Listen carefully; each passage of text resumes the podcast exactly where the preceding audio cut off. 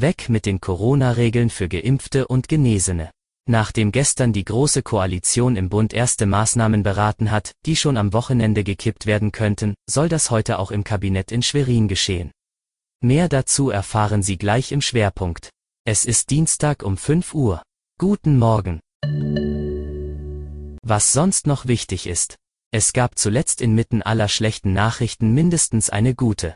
Durch das neue Bundesinfektionsschutzgesetz können Elternteile, die bei einer gesetzlichen Krankenkasse versichert sind, in diesem Jahr für jedes Kind 30 statt 20 Arbeitstage Kinderkrankengeld beantragen. Bei mehreren Kindern hat jedes Elternteil insgesamt einen Anspruch auf maximal 65 Arbeitstage.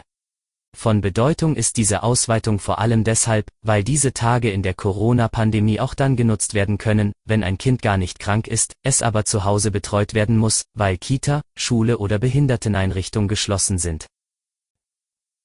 Wirtschaftsverbände in MV haben erneut einen Perspektivplan in der Corona-Pandemie gefordert.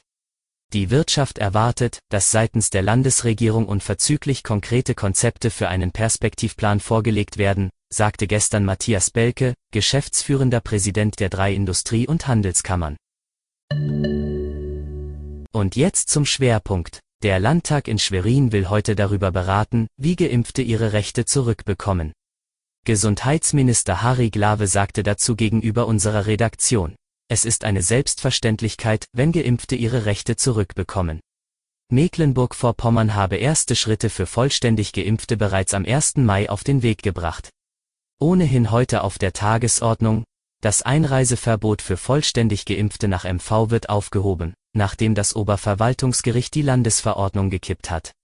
In Berlin haben sich die Fraktionsspitzen der Großen Koalition geeinigt, Ausgangs- und Kontaktsperren für Geimpfte und Genesene aufzuheben. Laut RKI ist das Risiko bei dieser Gruppe, das Coronavirus zu übertragen, deutlich geringer als bei denjenigen, die sich einem negativen Schnelltest unterzogen haben. Das war Ihr Audiosnack. Alle Artikel zum Nachlesen und Hören gibt es wie immer auf svz.de-audiosnack. Die nächste Folge hören Sie Mittwoch früh.